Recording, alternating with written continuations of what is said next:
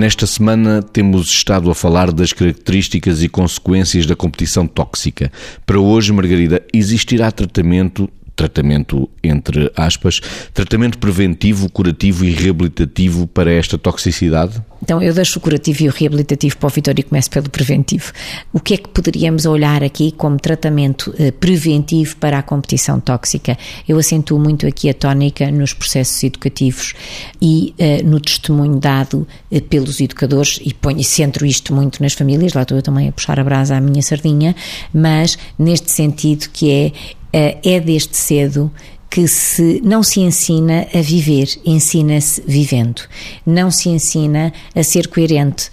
Mostra-se, deixa-se observar coerência. E, portanto, se nós, em termos, enquanto educadores, formos capazes de passar um testemunho vivido, mais vivido, menos falado, pode ser falado também desde que seja vivido, mas sobretudo mais vivido do que menos falado, formos capazes de passar um testemunho de como é que é a verdadeira forma de vida, de como é que devemos estar uns para os outros, como é que podemos nós próprios evoluir, crescer, se quando reforçamos as crianças e os jovens conseguirmos mostrar-lhes que o que estamos a reforçar é o, facto de eles estarem a ser o melhor uh, que são capazes, serem capazes de se esforçar e de se empenhar, todo este trabalho de ajuda à construção da personalidade, isto sim é um tratamento preventivo, claramente, para que a forma deles estarem na vida seja tónica a todos os níveis e não tóxica. E agora para o Vítor, o curativo e o reabilitativo na competição tóxica.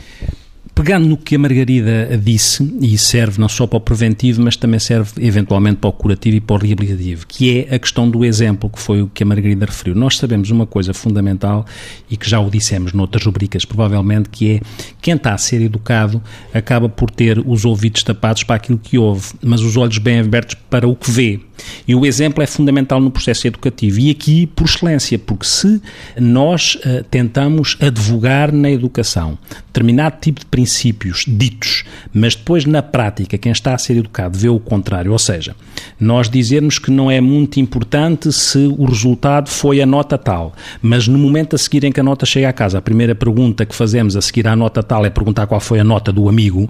é evidente que estamos a entrar em contradição, é evidente que estamos a entrar naquilo que é o registro comparativo que potencia o lado tóxico da competição.